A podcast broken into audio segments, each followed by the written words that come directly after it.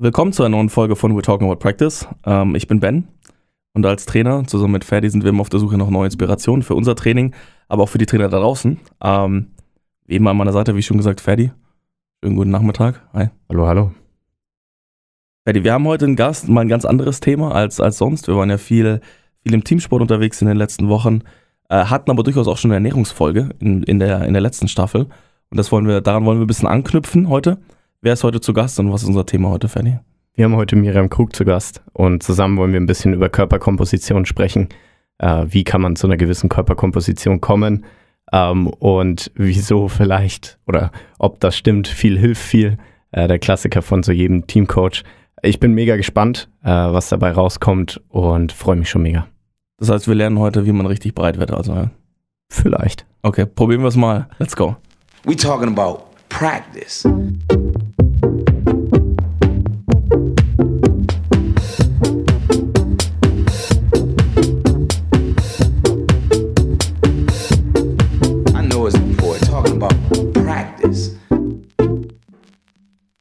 So, schönen Nachmittag, Miriam. Hi.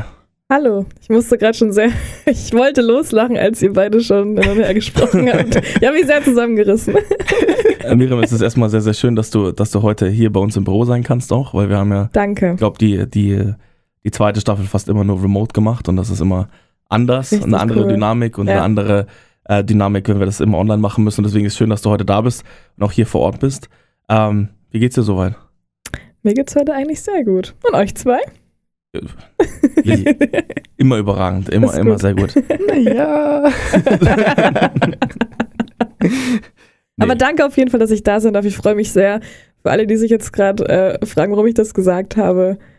Wir haben es, glaube ich, lange miteinander versucht und es hat nicht geklappt und jetzt hat er nicht mal geklappt. Ja. ja der, der, der, der, wie, wie ist es mit dem Tropfen und dem hohen Stein und sowas? Das ja, ja.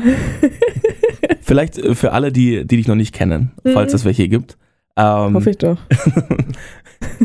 wer, wer bist du und warum bist du im Coaching, Ernährungscoaching und seit wann? Also, hallo, mein Name ist äh, Miri. Bitte nennt mich Miri und nicht Miriam.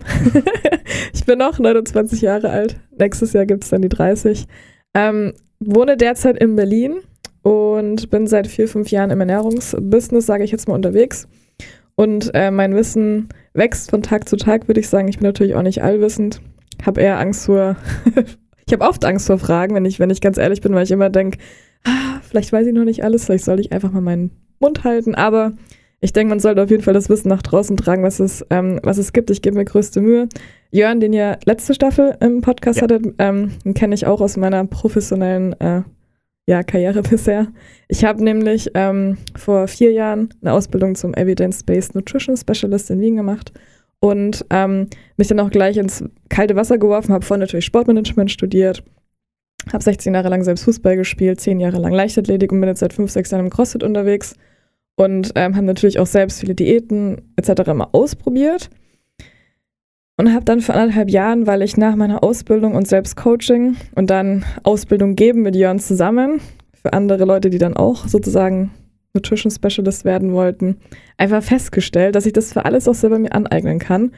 Aber, also das, was mir noch fehlt, so studienbasiertes Arbeiten, Biochemie etc., habe ich mich dann entschieden, jetzt noch mal Ernährungsmedizin zu studieren. Ich mache es für mich in meinem Tempo, Teilzeit, vielleicht auf Minijob-Basis, weil natürlich mein, äh, mein Business, wir ähm, nur bei mir, Nutrition bei Miri. Ähm, wir, wir coachen vor allem Crossfitter, Athleten, Wettkampfsportler, die von Olympia, Europawelt und äh, Europa- und Weltmeisterschaften, Wintersport auch. Wir haben jetzt eine Rennrodlerin, auch Diana Eidberger dabei, die ich jetzt schon seit über ein Jahr betreue. Bis hin zum Amateursportler oder Hobbysportler ähm, bezüglich Ernährung.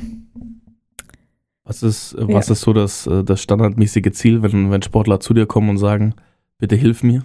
Ähm, beides, wenn ich sagen würde, sowohl zunehmen als auch abnehmen. Bei Gewichtsklassensportler ganz klar ähm, der perfekte Weight Cut.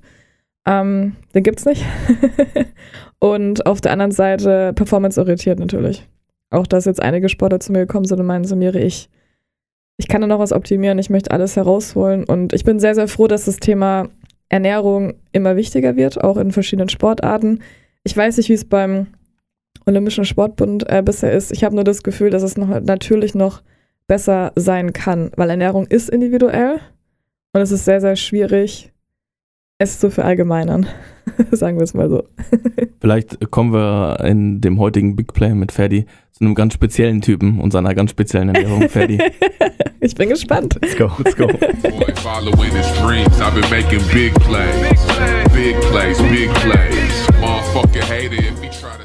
Und zwar geht es heute um Aaron Donald. Aaron Donald, für die Leute, äh, die es nicht wissen, ist in der Football ein, im Football einer der besten Verteidiger. Ähm, und es ranken sich so ein paar oder einige Mythen ähm, um Aaron Donald, sowohl um sein Training als auch über die Ernährung, auch, als auch Mhm. die Spieltagsvorbereitung. Und ich habe mal ein paar Statistiken rausgesucht. Aaron Donald wiegt 100, äh, ist 185 Zentimeter groß, wiegt 130 Kilo und hat 11 Ko- äh, Prozent Bodyfettanteil. Massiv. Ähm, ja, sehr massiv.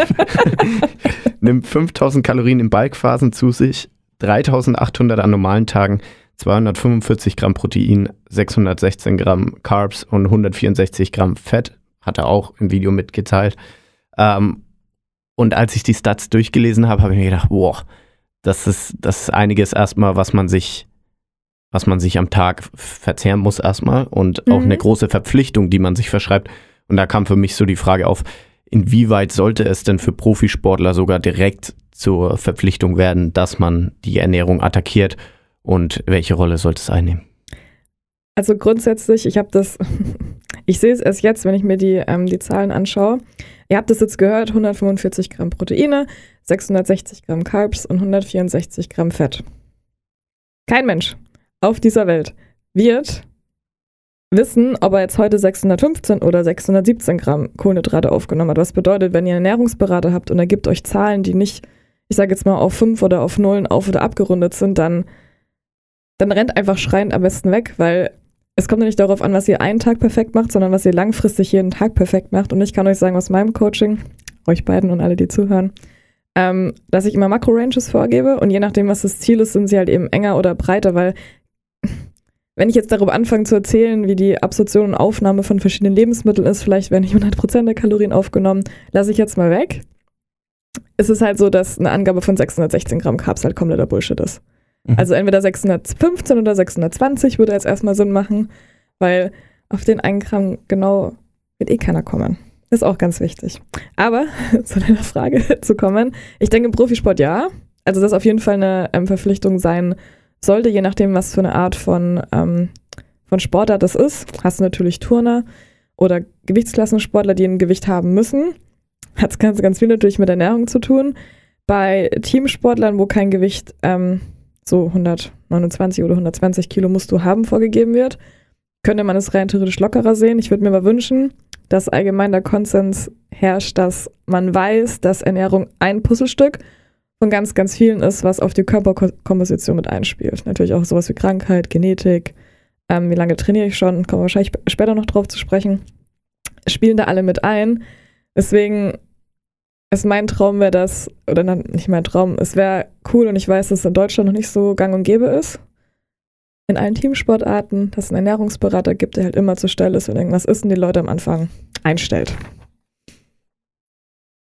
Gerade weil du schon angesprochen hast, würde ich vielleicht da nochmal Ja. drauf gehen. Also ähm, die Leute sind ja sehr vocal äh, über ihre Ja. Zahlen und was sie aufnehmen und die, das Verhältnis von verschiedenen Ja. Nährstoffen. Ähm, ich habe in Mannschaften erlebt, die, die ein sehr hohes Trainingspensum haben, auch Ja. gerade in, in Teamsportarten. Ähm, die hatten generell einfach Probleme, sowieso Nährstoffe aufzunehmen, weil irgendwie alles, alles was reinkam, wurde auch direkt wieder verbrannt. Ist es Mhm. für solche Leute denn wirklich relevant, ähm, klar aufzuteilen und klar zwischen Protein, Carbs, Fett zu unterscheiden? Und wieso ist das interessant? Oder es so? Also ich würde definitiv sagen, dass man ein Mindestmaß an beispielsweise Proteinen haben sollte.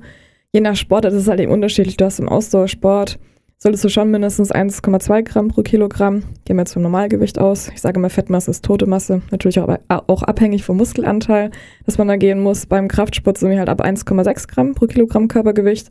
Und wenn du halt irgendwann an der, ähm, bei einer Sportart bist oder bei einer Kalorienanzahl, wo du halt mit 160 Gramm Proteine, wie er jetzt halt, einfach viel zu gering bist, weil sonst müsstest du dich mit Fetten und mit ähm, Carbs zuschmeißen. Ich würde immer nach einer Mindestanzahl ausgehen und dann ähm, addiere ich meistens am Anfang erstmal die Kohlenhydrate und die Fette und hänge dann noch am Schluss ähm, ein bisschen was an, äh, an Proteinen an, weil die Erfahrung zeigt auch, dass je mehr du natürlich gibst, desto höher ist auch, was total normal ist, ähm, die Wahrscheinlichkeit, dass die Lebensmittel, die ausgewählt werden, nicht mehr Nährstoff oder also nicht mehr Mikro- und Makronährstoff, nicht mehr mikronährstoffreich sind, sondern einfach nur noch Süßes etc. Und da muss man dann eben gucken, dass so ein bisschen die Waage gehalten wird. Aber man sollte mindest, eine Mindestanzahl haben und nicht einfach wild hin und her würfeln. So 300 Gramm Fett heute, 200 Gramm morgen. Sollte schon eine konstante Mhm. Sachlage dabei sein. Wir wollen uns heute so ein bisschen der Frage stellen, ähm, wieso sind Körper unterschiedlich und wie sollte sich die Ernährung dazu äh, vielleicht Mhm. anpassen? Ja. Ähm, wir kommen ja beide aus dem Teamsport und da ist ja die ganz große Frage für mich auch als Trainer. Ja. Ähm, ich habe Spieler, die sind, die sind technisch taktisch sehr, sehr stark, haben vielleicht nicht die Chance, äh, ähm, mehr Spielzeit zu bekommen, erfolgreicher zu sein, einfach weil sie die körperlichen Voraussetzungen nicht haben. Dann gibt es Spieler, die nehmen extrem schnell Muskulatur zu oder meinen, meinen extrem Ja. schnell äh, Muskulatur vorzunehmen. Und wir hatten es gerade im Vorgespräch schon. Ich Ja. bis jetzt gerade vor fünf Minuten ab, ab dem Instagram, Instagram äh, Fitness-Channel geglaubt, gibt irgendwie drei, vier Typen von, von Körpern, da hast du direkt widersprechen müssen. Vielleicht Ja. können wir mit diesem Mythos direkt aufräumen und da ist die Frage, welche Arten von Körpern Ja. gibt es denn und wie unterscheiden sich die denn? Also man muss ganz kurz ähm, natürlich sagen, äh, dass ich jetzt gerade all die Studie nicht im Kopf habe, aber ich kann dir auf jeden Fall nachrechnen, dann könnt ihr sie in die Shownotes tun. Geht nur darum, dass ähm, ich, wenn ich wollen würde, könnte auch verschiedene Körperformen annehmen. Fast gar keine Muskelmasse und gar kein Körperfett. Super viel Muskelmasse und gar kein Körperfett hatte ich schon. Jetzt bin ich so ein Zwischending. Ich habe ein bisschen Muskeln, weil jetzt verletzt wurde, operiert und habe ein bisschen mehr Körperfett. Ich kann mir aber auch ganz, ganz viel Fett anfressen. Also es ist nicht so, dass du, wenn du geboren bist oder wenn du ein paar Jahre im Sport bist, dass das heißt, okay, du wirst nie Körperfett schnell aufbauen. Es ist halt, es kommt immer darauf an. Es kommt einfach darauf an, wie bewegst du dich und wie ernährst du dich, wie ist deine Genetik, bist du Frau, bist du Mann, ähm, welche Supplements nimmst du, dopst du, nimmst du irgendwelche verbotenen Substanzen. Was gibt's noch? Wenn ich irgendwas vergessen habe, dann vielleicht das auch noch. Und natürlich das Thema Mikrobiom. Aber das Thema Darmgesundheit und Mikrobiom, das ist, da fühle ich mich, als würde ich ein Prozent wissen. Ja. Gerade eben. Was ist denn, was ist denn, weil du jetzt genetisch gesagt hast, Ja. d- darauf beziehen sich die Leute ja meistens etwas, was vorgegeben ist, was nicht wirklich zu ändern wäre. Wie viel macht denn Genetik aus für die Ich kann euch leider Komposition? keine Prozentanzahl sagen. Alles, Mhm. was ich jetzt sagen würde, wäre eine Lüge. Mhm. kann ich euch auch nachrechnen. Aber ganz grob. Macht natürlich einen Teil aus. Mhm. Aber wenn du, ähm, ich habe natürlich beispielsweise, ich kann jetzt nur kurz auf mich schließen, ich habe voll von jungen Jahren habe ich angefangen Sport zu machen und habe sehr viel, ich habe eine Sportart gemacht, wo ich jetzt sagen würde, dass ich nicht ähm, wie ein Triathlet oder wie ein Marathonläufer aussehen werde. Und das hat mich von Anfang an geprägt. Mhm. Bedeutet, natürlich entwickelt man eine Art Körperform. Mhm. Aber je nachdem, was du machst, wie lange du es machst, ob du es aufhörst. Wenn ich jetzt zum Beispiel natürlich einen Monat keinen Sport mache und dann wieder anfange, natürlich greift auch der Muscle Memory Effekt. Mhm. Beispielsweise können, Ach, ich weiß, die Frage kommt später, aber vielleicht können wir es jetzt schon aufgreifen. Das Thema, ähm, kommst du aus einer Verletzung, kannst du, wenn das eine, du ein Kaloriendefizit hast und Fett abbauen möchtest, auch Muskelmasse aufbauen.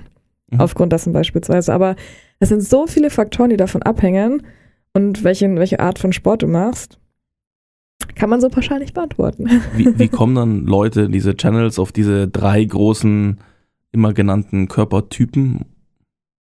Die müssen sich das irgendwo angelesen haben. Ich werde aber natürlich nochmal das, was ich gerade gesagt habe, nachrechnen. Dann können es die Leute Mhm. auch nachlesen, weil ich möchte jetzt mich nicht auf eine Aussage festnageln lassen. Mhm. Was ich super spannend fand, als, Ja. als ich mir Gedanken gemacht habe zu der Episode, dann war für mich klar, okay, wenn man eine Körperkomposition ein erreichen Mhm. will, dann kommt damit auf jeden Fall ein Performance-Benefit. Ich werde irgendwie, Definitiv. vielleicht werde ich Ja. einfach nur gesünder, vielleicht steigere ich, keine Ahnung, meine Sprungkraft, weil das relative, die relativen Kraftverhältnisse Mhm. besser werden und so weiter und so fort. Dann habe ich mir überlegt, ist es dann relevant für die Verletzungsvorbereitung? Also verletze ich mich häufer, wenn meine Kom äh, Körperkomposition nicht richtig ist? Verletze ich mich häufer, vielleicht wenn sogar der Fettanteil super gering ist?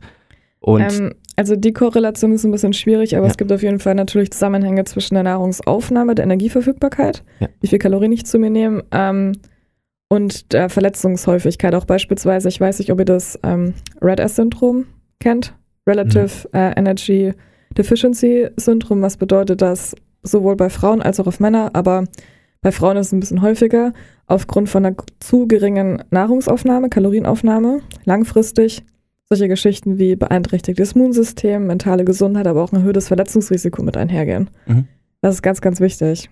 Und das vergessen ähm, sehr viele Personen leider. Natürlich auch, also ich sage jetzt Übertraining, ich weiß, das Thema Overtraining ist ein bisschen schwierig. Ähm, aber das spielt halt auch mit rein, deswegen ist es schwierig zu sagen. Wenn du nur so und so viel Körperfett hast, wirst du dich verletzen. Mhm.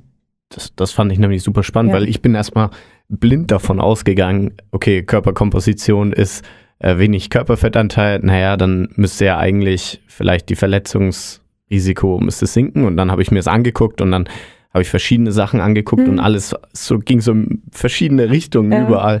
Ähm, deswegen war ich dort ein bisschen, bisschen verloren auch einfach.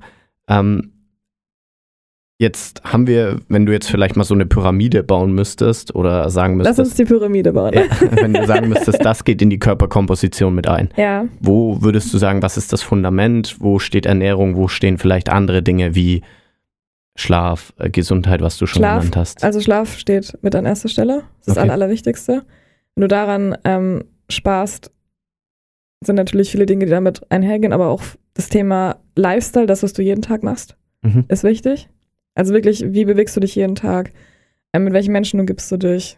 Ich weiß, darüber denken viele Leute nicht nach, aber wenn du von Menschen umgeben bist, die die ganze Zeit nur Scheiße fressen, keinen Sport machen und der ihr Leben Alkohol und Party ist, ist was anderes, als wenn du, ich sage jetzt mal bei uns beispielsweise in einer CrossFit-Bubble bist.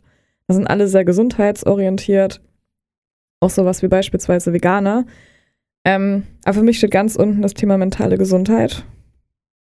Wenn das nicht klappt, dann ist es einfach alles vorbei, was bedeutet, bevor es euch da draußen nicht gut geht, ähm, kümmert euch erst darum, dann kommt das Thema Schlaf, dann kommt die Kalorienbilanz, ähm, dann die Makronährstoffverteilung, Mikronährstoffe hm, und Supplements.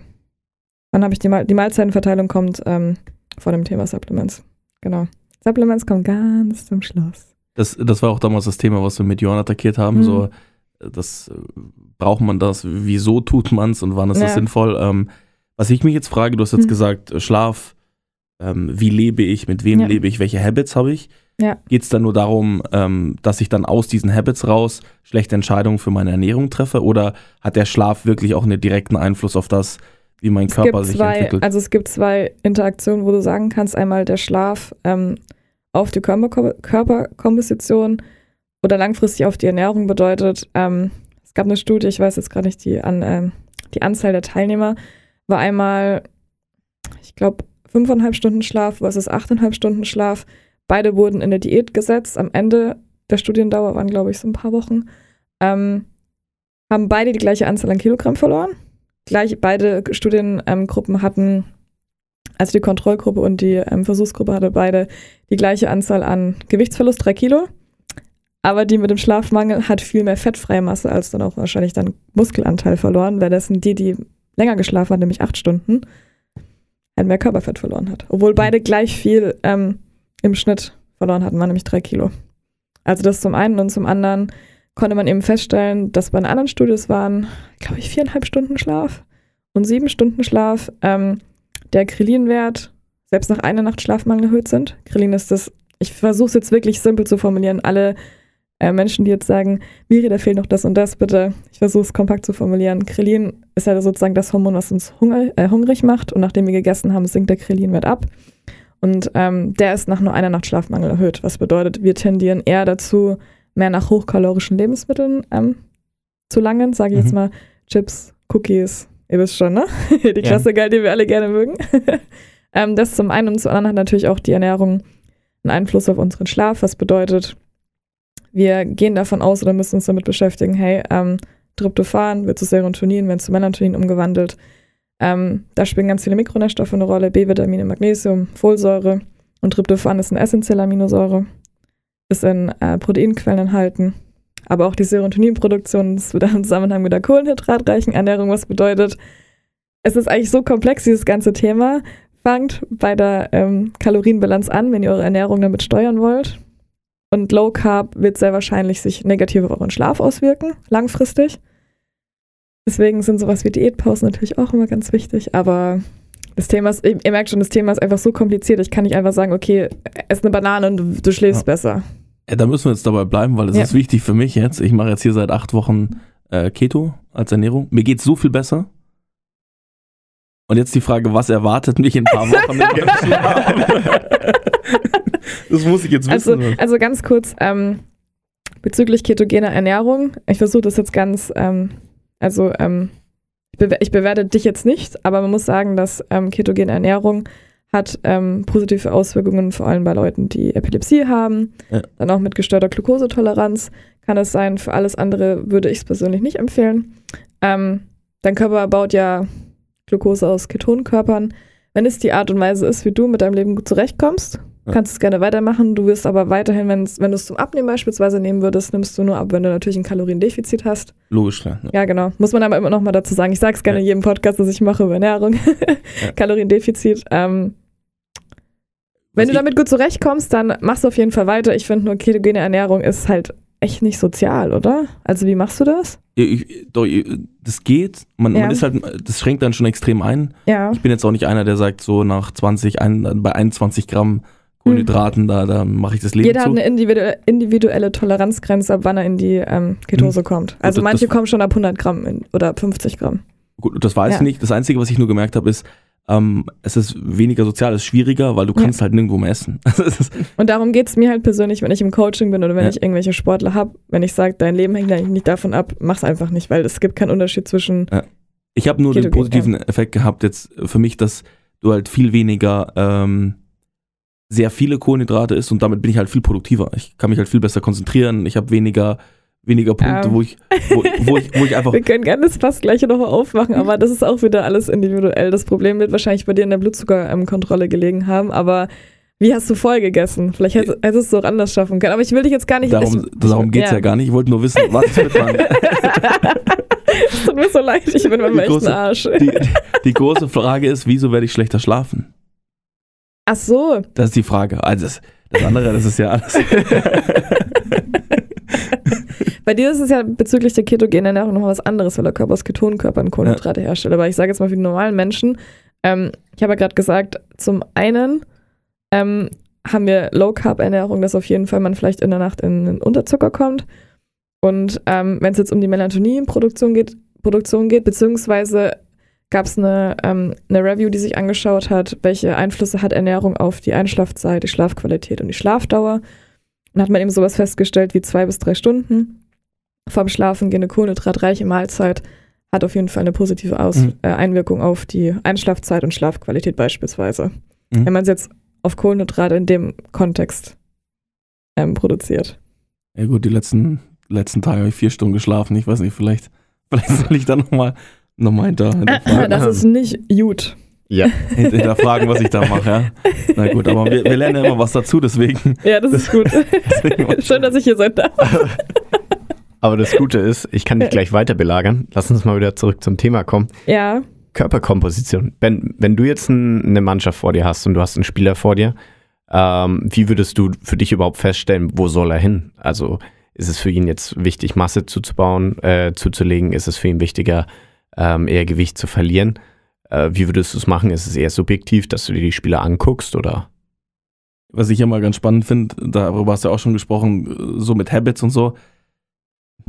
In meinen ersten Stationen als Trainer dachte ich immer, okay, man sagt ihm, was er zu tun hat und dann hat er das zu tun und dann macht er das und dann kommt man ja auch ans Ziel. Also die, die Formel ist ja an sich, ist ja an sich nicht, ist ja an sich nicht falsch. Also zu sagen, komm ins Kaloriendefizit, du reduzier, reduzierst dein Gewicht, Mhm. das ist gut für dich oder vielleicht auch, ähm, um einfach irgendwie ähm, schlechte Habits abzulegen, aber es funktioniert halt nicht. Deswegen glaube ich halt, am, am Ende ist es so, dass man, glaube ich, so ein, so ein Common Ground finden muss. Also ich würde mir natürlich anschauen, was kann er auf dem Spielfeld und dann überlegen, was sollte er denn besser können. Also wenn er jetzt, jetzt, jetzt schon äh, irgendwie vom Gegenstoß lebt, Schnelligkeit lebt, von irgendwelchen Richtungswechseln lebt, dann, dann soll er das ja auch weiter behalten. Also so hat er gelernt, die Sportart auszuüben. Ihn jetzt groß umpolen mit, mit 18, 19, 20, 21 werde ich nicht mehr, sondern ich glaube, dann geht es halt viel mehr darauf, auch ihn zu fragen, hat er schon viele Spieler, die gesagt haben, sie wollen das nicht?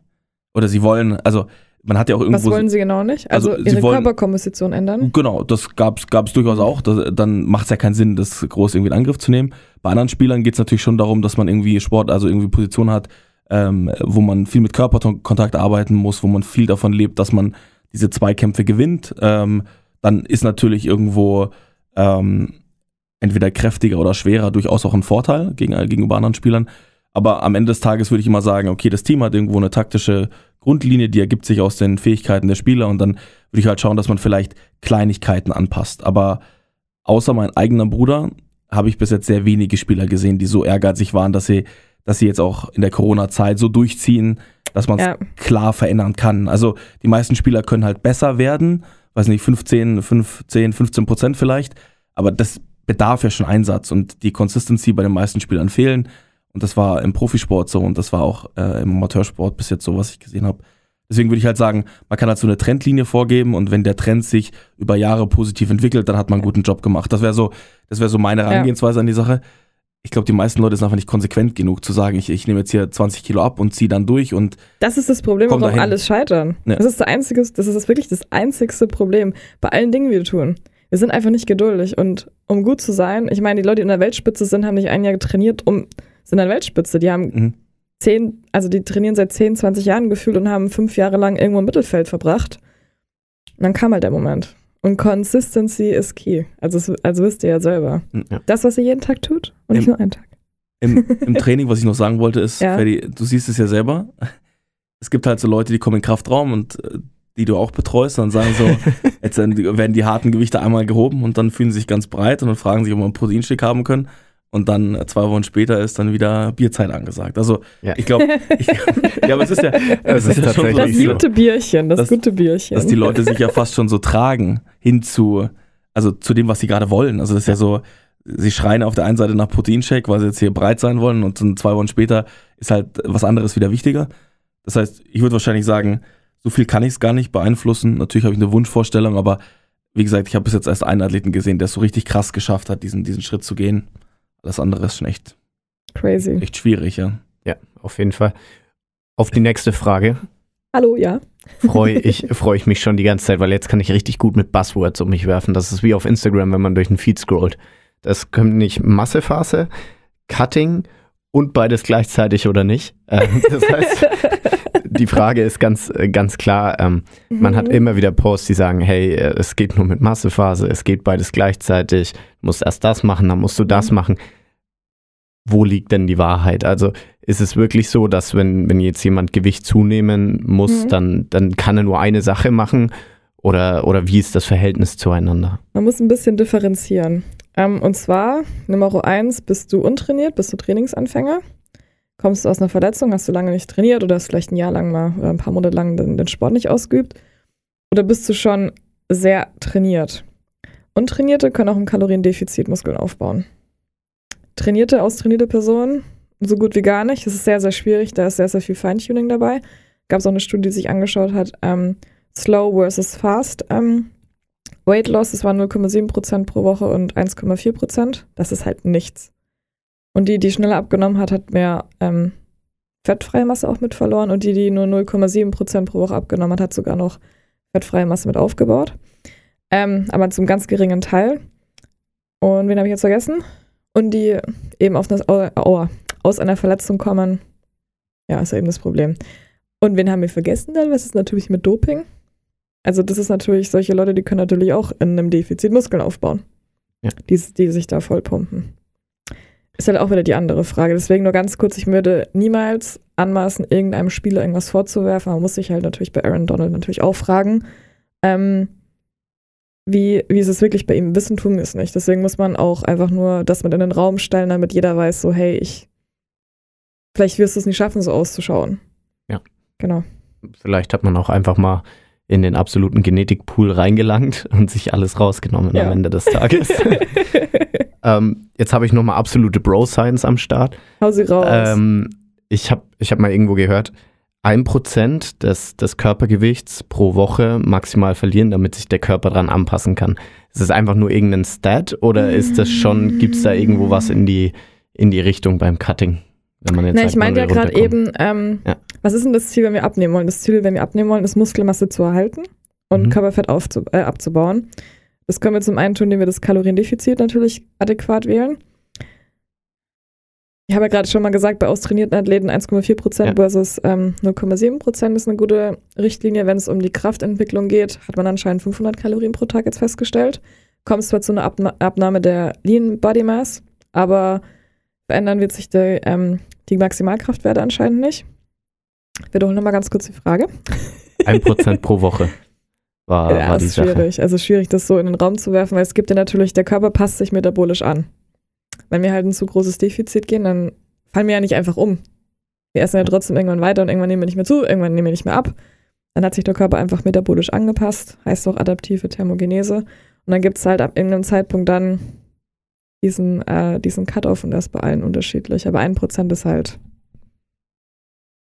Wenn du halt einen Wert brauchst, dann nimm halt ein Prozent, wenn du damit zu, zufrieden bist. Aber ich mache es in der Praxis so, man Ja. muss halt schauen, schon allein durch die, die Fluktuation im Körpergewicht jeden Tag. Kannst du ja auch nicht sagen, einfach ein Prozent. Hat jemand zum Beispiel von heute auf morgen, war er nicht auf der Toilette, wiegst du mehr.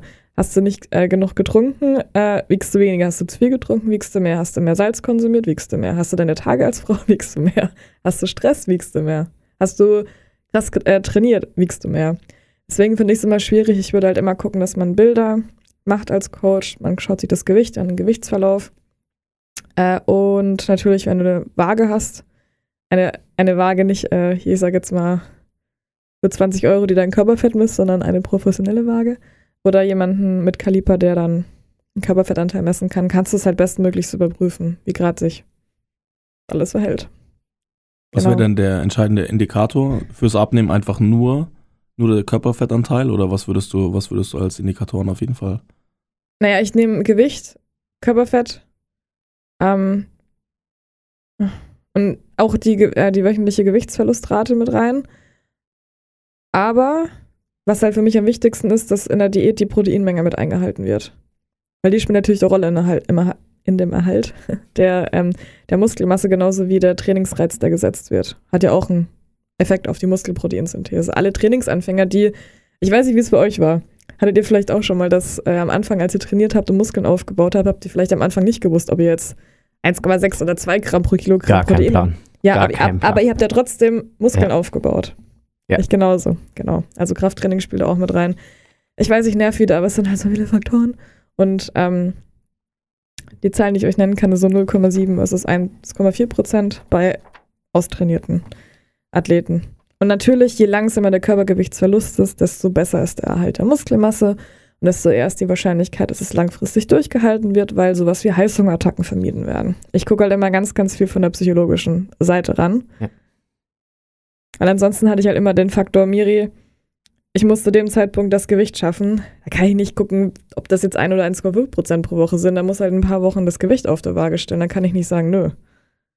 Das sind auch solche Geschichten, ne? Was ich jetzt ganz spannend finde, ist, wenn du den, den langfristigen Prozess sehr stark betrachtest ähm, und, und jetzt nicht einmal umswitcht pro Woche pro Woche. Ab wann würdest du denn sagen, das ist jetzt vielleicht sogar ein Rückschlag, den wir irgendwo haben, oder das ist jetzt was, wo, wo man vielleicht drauf aufpassen müsste und wie würdest du damit umgehen, wenn es sowas wenn der, geben würde? Also wenn der Gewichtsverlust äh, zu, zu, zu stark ist, Ja. wenn ich jetzt auf, also wenn ich jetzt sehe, dass es irgendwie zwei Kilo pro Woche sind, ist halt kaum möglich. Das halt. Das heißt kaum möglich. Hast du jemanden auf einer High-Carb-Diät, der dann erstmal seine Glykogenspeicher leert, ein Gramm Kohlenhydrate lag an drei bis vier Gramm Wasser mit ein, ähm, in Form von Glykogen, in unsere Muskeln beispielsweise in, der, und in der Leber, dann sind halt die ersten zwei, drei Kilo auf der Waage erstmal nur Wasser. Da ist noch kein Fett weggegangen. Deswegen, ich mache es anhand des Schlafs, am Hungergefühl, der Trainingsleistung und dem Gewicht fest. Wenn ich sehe, dass es zu lange, zu steil geht, die Kurve, und die Person sagt mir, Alter Miri, ich habe den ganzen Tag Hunger, dann weiß ich, dass das zu schnell ging bisher. Und dann würde ich ein bisschen erhöhen von den Kalorien her. Was wäre der, der Advice, weil du schon psychologische Sache Ja. gesagt hast, an die Leute? Also wie trittst du an die Leute ran? Man ist ja dann schon sehr nah zu den Mhm. Leuten, wenn man sie täglich, wöchentlich, Ja. mehrmals betreut und, und weiß mir ja auch, die Person so ein bisschen einzuschätzen. Wie gehst du damit um? Ich erhöhe die Kalorien. Also wenn jemand mich äh, Ja. zu mir sagt, Miri, ich, ich pack das nicht mehr, hab keinen Bock mehr, dann lege ich meistens eine Diätpause erstmal ein Ja. und erhöhe die Kalorien auf Vermutung, vermutende Erhaltungskalorien, also wo man weder zu noch abnimmt. Ähm, manchmal lege ich auch einfach ein, zwei trackingfreie Tage ein. Es ist halt super individuell. Oder ich erhöhe generell die, die Kalorien, aber bin dann immer noch im Defizit. Es kommt halt total darauf an. ich Also, weiß. wir haben ja gerade gesagt, äh, Consistency is key. Ja, Und man macht dann eine Diätpause. Wie hängt das miteinander zusammen? Ist es einfach nur den Leuten das Gefühl zu geben, wieder Ja. Kraft zu sammeln für die nächste Phase? hat oder? gegenüber einer normalen Diät, die jeden Tag durchgezogen wird, ähm, rein vom Outcome her erstmal keinen unterschiedlichen Einfluss. Ist mehr auf jeden Fall psychologisch und ist super, super wichtig. Ich habe zum Beispiel langfristig Frauen, die lange sehr, sehr viel abnehmen müssen. Und das ist natürlich so, dass ich jetzt gerade eben bei sehr, sehr vielen an einem Punkt bin, dass ich sage, okay, drei Wochen Diät, eine Woche Diätpause, drei Wochen Diät, eine Woche Diätpause. Brauchst du halt einfach länger, aber fühlt sich wahrscheinlich psychologisch gut an. Ich war in einer sehr, sehr stressvollen Phase in meinem Leben, wo es mir auch echt mental nicht gut ging, aber ich wollte unbedingt abnehmen, ist jetzt die Frage, ob ich es gebraucht habe. Habe ich einen Tag Diät, einen Tag Pause, einen Tag Diät, einen Tag Pause. Hat halt zwar ein bisschen länger gedauert, aber das ist das, womit ich gut zurechtgekommen bin. Bei mir ging es nicht gut, nach nur einem Tag zu denken, boah, jetzt muss ich die Scheiße morgen nochmal durchziehen. Das sind halt auch solche Geschichten, ja. Super spannend. Ja. Wir wollen uns immer auch angucken, wie es denn direkt in der Praxis aussehen kann. Ja, Deswegen nehmen wir uns jetzt einfach mal ein Beispiel Athleten her. ja. Ähm, Wie heißt der Athlet? Gib ihm einen Namen, bitte. ich bin so. Fer Ferdinand heißt er. Oh, nee, Wir nennen ihn aber nicht Ferdi, sondern Ferdinand. okay. Ja, gut, genehmigt, weil das höre ich seltener. ähm, der nimmt keine Muskelmasse zu. Äh, für seinen Sport wäre es aber doch schon sehr wichtig, damit er überhaupt den richtigen Ja. Schritt macht. Der kommt jetzt auf dich zu und sagt: Hey Miri, ich Hi. würde gerne Muskelmasse zunehmen. ähm, was ist das Erste, was passiert? Ähm, Ernährungstagebuch führen. Ich muss wissen, was du bisher gegessen hast. Ich muss wissen, wie viel du trainierst. Ich muss wissen auch, was du trainierst. Weil viele ähm, setzen halt einfach keinen richtigen Trainingsreiz. Da wirst du halt auch nicht viel aufbauen. Ähm, wie ist dein Stress? Und wie, ähm, wie schläfst du? Und dann versuche ich von jedem Part, was halt nicht passt, ein bisschen was anzupassen. Aber generell ist das erste natürlich die Kalorien adäquat auszurechnen und dann für ein, zwei Wochen auszuprobieren. Weil alles, was euch ein Ernährungscoach ausrechnet, ist nur eine Zahl. Zu wissen, wie euer Stoffwechsel wirklich funktioniert, könnt ihr nur durch Ausprobieren machen. Bedeutet, die ersten ein, zwei Wochen wird es immer so sein, zwei Wochen ist am besten, dass man es ausprobiert und schaut, dass das Gewicht konstant bleibt. Äh, und an, also und anhand dessen in der nächsten Phase dann die Kalorien um 200, 300, 400, 400 beispielsweise zu erhöhen. Und dafür zu sorgen, dass die Bewe Bewegung auch gleich bleibt. Erhöhst halt die Kalorien und die Person bewegt sich mehr, weil sie mehr Energie hat, dann ist halt das Kalorien, der Kalorienüberschuss beispielsweise dann auch wieder ähm, verpufft. Ähm, nährstoffmäßig würde ich bei ähm, dem Protein, wie gesagt, bei ähm, 1,8 bis 2, bis 2 Gramm pro Kilogramm ähm, Körpergewicht rauskommen. Vor allem bei jemandem, der unbedingt zunehmen muss. Ähm, ansonsten sind es auch 2,3 bis 3,1, aber in der Diät. Anhand der fettfreien Masse, also abzüglich vom Körperfett. Äh, und die Carbs und die Fette lege ich so, dass die Fette nicht weniger als 20% der Gesamtkalorien sind. Das ist natürlich auch ein ganz, ganz wichtigen ähm, Aspekt bezüglich ähm, Zellmembran, fettlösliche Vitamine und hormonelle Aspekte auch bei der Frau vor allem haben. Und den Rest fülle ich mit ähm, Kohlenhydraten auf. Aber meistens sind es nicht 20%, sondern eigentlich mindestens 30, Was, 30%. was für uns beide immer ganz wichtig ist, Ja, bei uns ein, ein Teamsportler, der jetzt bei uns im Team ist, der, der geht halt nach dem Training heim. Dann ist es irgendwie zehn, halb elf vielleicht Mhm. teilweise. Dann müsste er theoretisch noch was essen ja, und dann irgendwann ins Bett gehen. Und dann Ja. ist es halt oft mal so, dass es zwölf, halb eins ist und am nächsten Tag müssen die Leute studieren, müssen arbeiten gehen und so weiter und so fort. Ähm, das heißt, Stress und Schlaf spielt ja schon eine, eine Riesenrolle dann für die Leute auch. Da muss man natürlich dann Ja. abwägen. Ich würde dann gucken, dass es die letzte große Mahlzeit vorm Training ist. Wahrscheinlich dann das 18 Uhr Training, oder? 18, 19? 20 Uhr, ja. Je nachdem. Ja, dann können die um 18 Uhr Abendessen. Ja. Kannst du um 17.30 Uhr, 18 Uhr Abendessen und nach dem Training ähm, einen Shake. Du musst auf jeden Fall nach dem Training dann irgendeine Form von Protein und wahrscheinlich auch Kohlenhydrate dann zuführen, damit auf seine Menge kommt. Und jetzt sind wir halt beim Thema Sporternährung versus Ernährung für Gesundheit. Wenn du jemanden hast, der halt gerne abnehmen möchte oder ich sage jetzt mal nicht unbedingt gesund lebt und keine Ahnung, ein, zweimal die Woche Yoga oder was weiß ich macht, der braucht keine flüssigen Kalorien. Aber halt ein Sportler, wo es wirklich um Sporternährung geht, um Performance, flüssige Nahrung, Gummibärchen, Schokolade, Eis, ist auch ein Kalorienauffüller. Es sollte nicht, sollte keine Mahlzeit ersetzen, sondern, ich sage mal, komplementieren. Und da ist halt flüssige Nahrung, beispielsweise nach dem Training. Dann klassischer Proteinshake mit Maltodextrin oder mit Instant Oats, Banane, Beeren, Erdnussbutter, Honig geht auch noch, super. Oder ein Toastbrot mit Görding Frischkäse und Marmelade, auch vollkommen okay. Man sollte halt so zwischen 20 und 40 Gramm an Protein nach dem Training erreichen. Auf jeden Fall. Und Kohlenhydrate abhängig vom Ziel.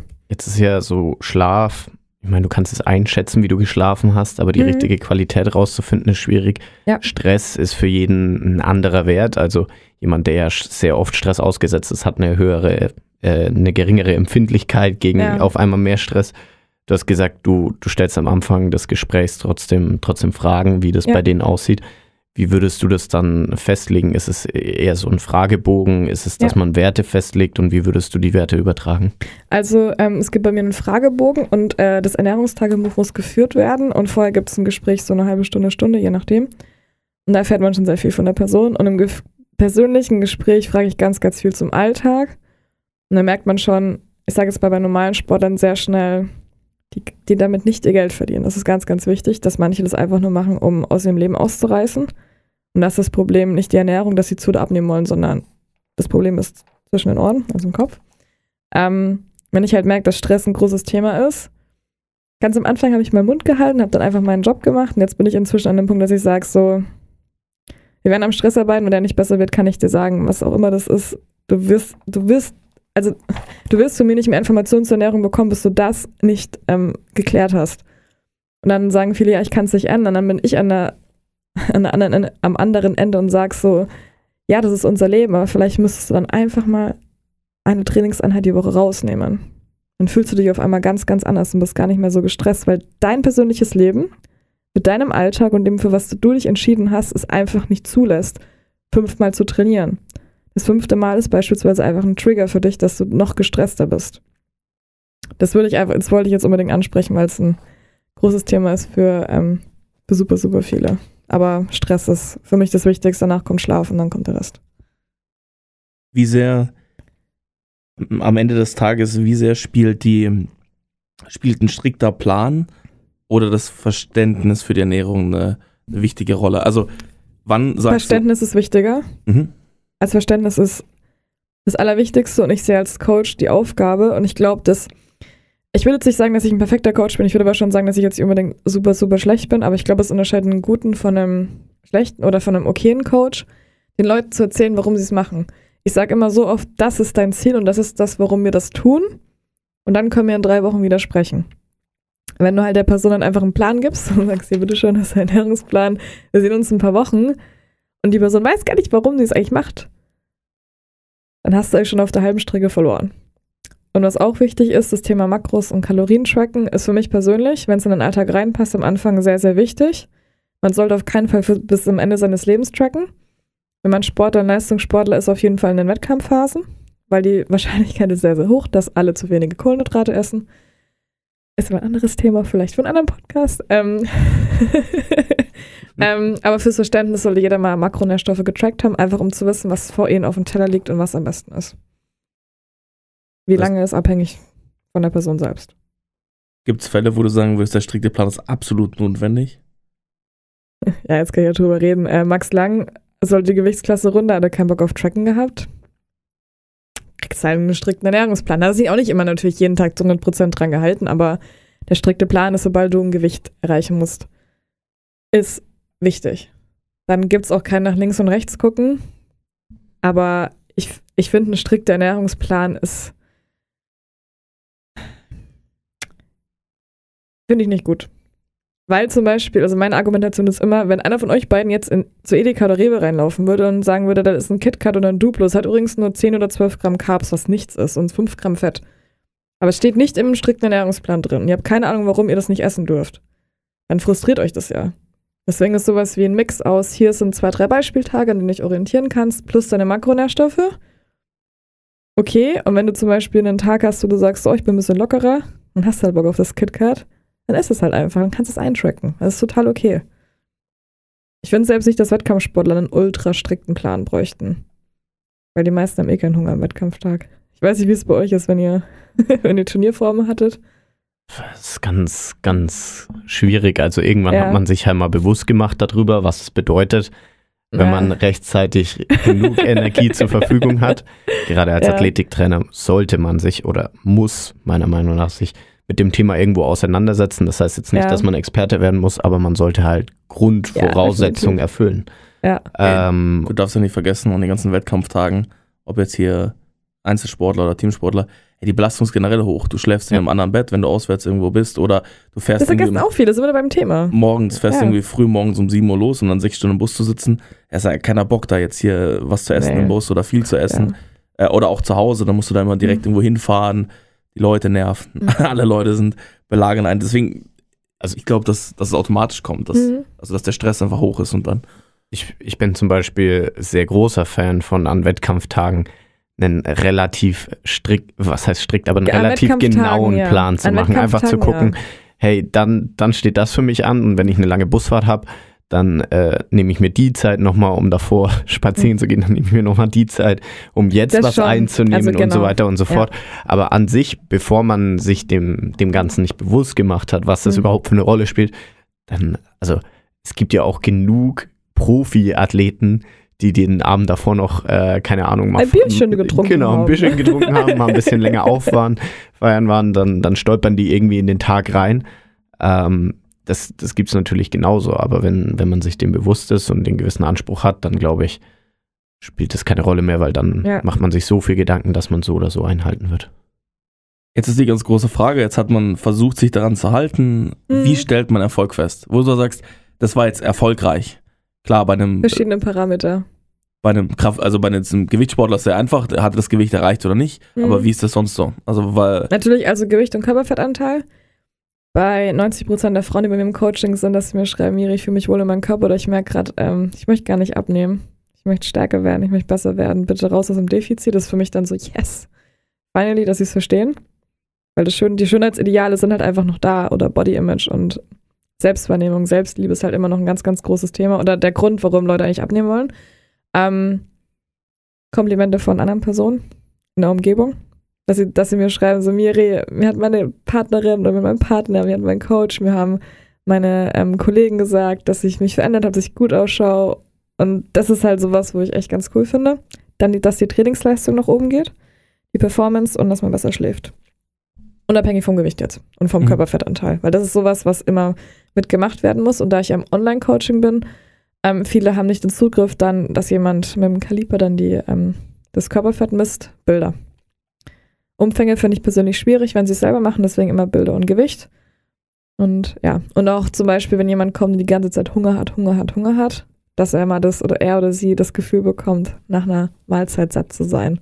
Und nicht, nicht das Bedürfnis zu haben, bei Binge-Eating-Attacken ähm, den Kühlschrank aufzumachen, den Kühlschrank zu essen, sondern den Kühlschrank aufzumachen, den Cookie zu sehen und die Hälfte des Cookies zu nehmen und zu sagen, reicht mir. Und den Kühlschrank wieder zuzumachen. Das ist cool. Jetzt komme ich nochmal und sag, Ja. wenn du irgendwo einen Erfolg hattest und sagen wir mal, das ist bei mir im Krafttraining sehr oft so, du gibst Ja. ihnen Ziele vor, Ja, die Ziele erreichen sie ja. und dann haben sie ein Wohlfühlgefühl. Dann fühlen sie sich dort wohl und dann ist oftmals der Reiz weg. Und ich glaube, genau so kann es ja auch bei Körperkomposition, Gewicht, Wohlfühlen Ja. und so weiter sein, dass man dann einfach das Ganze wieder fahren lässt und dann sagt, okay, ähm, nach drei da sind wir beim Monaten Thema Disziplin. genau, nicht? geht der Spaß wieder los.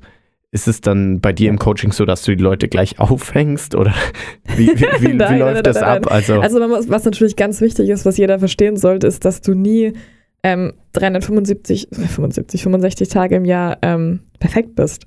Dass du Off-Season, dass du On-Season, wenn du in Off-Season halt ein, zwei Kilo mehr wiegst, dann mein Gott, mich guckt das nicht als dein Ernährungsberater. Brauchst du mal Pause. Track einfach mal nicht ein, zwei Monate. Du wirst in der Saison noch genug Druck von außen dir selber geben. Deswegen sind solche Geschichten, dass man halt eben schauen muss, dass vielleicht nicht sechs, sieben Kilo zu viel werden, sondern ein, zwei, drei Kilo, mein Gott. Ist halt so. auf jeden Fall. Eine Frage habe ich noch zum Ja. Masseaufbau. Wir Hau haben. Spieler, Mhm. Da waren wir im, im Zoom Online Call und dann habe ich hinten im Hintergrund äh, zwei Proteinfässer gesehen, eine Flasche, eine Flasche Olivenöl und ich weiß noch nicht, was da noch alles rum, äh, Haferflocken oder sowas. Und dann habe ich gefragt, hey, was machst du da eigentlich? Und dann war die Antwort, naja, hier äh, Weight Gaining Shake, Sascha Huber. Ja, wo sind die Carbs, ne? Genau, ja. Und da also, ist jetzt, also Olivenöl, also sorry, ne? Es ist halt, äh, was ihr euch, was ihr euch, was ihr euch merken könnt, ne? Alles in Maßen und nicht in Massen. Packst halt einen Esslöffel Leinöl oder Olivenöl rein, dann mein Gott, mach's halt. Aber vielleicht was ist mit Nüssen, was ist vielleicht mit einem Lachsfilet am Abend? Im Aber- Shake? Fett halt. Nein. Nein, nicht im aber- Shake, aber ihr wisst schon, was ich meine, ne? aber Shakes sind äh, für dich auch durchaus ein Vollkommen gut, ja. probat, äh, probates Mittel, um einfach Ja. an Masse zu kommen. Säfte, Cola, Gummibärchen. Okay. Sehr cool. Es ganz kurz, ganz, ganz wichtig, wenn die drei Hauptmahlzeiten bei euch am Tag aus Proteinen, Kohlenhydraten, Fette, Gemüse und Obst bestehen, oder Obst, drei Mahlzeiten am Tag, die euch sättigen, dann ist es egal, ob ihr ein, zwei Hände Gummibärchen, ein, zwei Hände KitKat oder, halt, keine Ahnung, Saft oder irgendeinen Shake oder so esst oder trinkt, solange die Grundlage gegeben ist. Und ihr nicht früh mit, keine Ahnung, Entschuldigung, Toast mit äh, Nutella aufwacht und abends mit einem, keine Ahnung, mit einem Baconburger und frittierten Süßkartoffelpommes ins Bett geht und mittags euch, ich weiß nicht, eine Döner reinzieht. Das ist halt dann nicht unbedingt optimal. Aber es kommt halt auf die Gesamtsituation an. Zum Abschluss des Podcasts haben wir mal eine Frage, die wir jeden stellen. Ja. Du kannst es sowohl aus deiner Perspektive als Ernährungsberaterin als Ja. auch von dir selbst ähm, Mhm. beantworten. Und die Frage ist immer die gleiche: Was ist dein größtes sportliches Ziel? Ich habe sie vorhin gesehen und dachte so krass, da habe ich noch nie drüber nachgedacht. Als Ernährungsberater ähm, ist mein Ziel persönlich, hatte jetzt dieses Jahr Sarah Brüssel bei den Olympischen Spielen, ähm, bei den Olympischen Spielen dabei zu sein, als Ernährungsberaterin und vor Ort dabei zu sein. Ähm, und ich würde gerne mit Nubami international in ein paar Jahren erfolgreich sein. Ähm, und ansonsten für mich persönlich, ich, ähm, für alle, die mich nicht kennen, ich äh, habe mich vor acht Monaten, acht Monaten sage ich schon, vor ähm, acht Wochen wurde ich operiert. Außenmeniskus und Kreuzband waren sehr kaputt. Ich fange gerade wieder das Laufen an und habe vorher einige Wettkämpfe im CrossFit gemacht und habe durch äh, Burnout mich leider komplett rausgeschossen. Und mein größtes sportliches Ziel wäre wieder in, ich glaube 2023 ist es möglich, weil das ist eine langwierige Verletzung. Äh, ich schätze mal so sechs, sieben Monate, bis ich wieder ähm, vielleicht normal alles komplett trainieren kann. Wäre cool 2023 nochmal so einen letzten RX-Elite-Wettkampf in Deutschland oder irgendwo in Europa mitzumachen, um so für mich das Thema Athletendasein im CrossFit abzuschließen, weil ich habe das Gefühl, ich habe es nie ganz abgeschlossen, weil ich übertrieben habe, vielleicht. ja, Das ist auf jeden Fall ein, ein schönes Ziel, Miriam, dass du, Ja. schön, dass du dir Zeit genommen hast hier. Danke Vor ihr Weihnachten zwei. extra, extra nochmal Ja. für uns da gewesen. Schade, dass ich keine Nikolauswürze auf hatte. Ich finde, ich find, Das wäre gut gewesen. Dann, dann müssen wir noch besser werden, ja. ja, auf jeden So Fall. themenbasierte Kleidung. ja, auch, bitte. Oder so ein, so ein Pullover, so ein, so Wir machen einfach jetzt Motto-Tage beim Podcast. oh, das, Bitte, das, ja. Miriam, vielen, vielen Dank, dass du da Danke warst. euch zwei. Und wir wünschen dir noch eine schöne Woche, frohe Weihnachten und Danke einen euch guten auch. Rutsch. Ciao, Bis ciao. zum nächsten Mal. Bis zum nächsten Ciao. Mal. Ihr habt gerade die neueste Folge von We Talking About Practice gehört. Wenn ihr weitere Informationen zu unserem Gast sucht, hilft ein Blick in die Shownotes. Dort findet ihr alle wichtigen Links und Kontaktinformationen. Ebenso freuen wir uns über eure Wünsche und Anregungen. Schickt uns euer Feedback unter podcast.blindside.pro oder Blindside App auf Instagram. Wir hoffen, es hat euch gefallen. Bis zur nächsten Episode bei We're Talking About Practice Euer Ferdi. und Ben.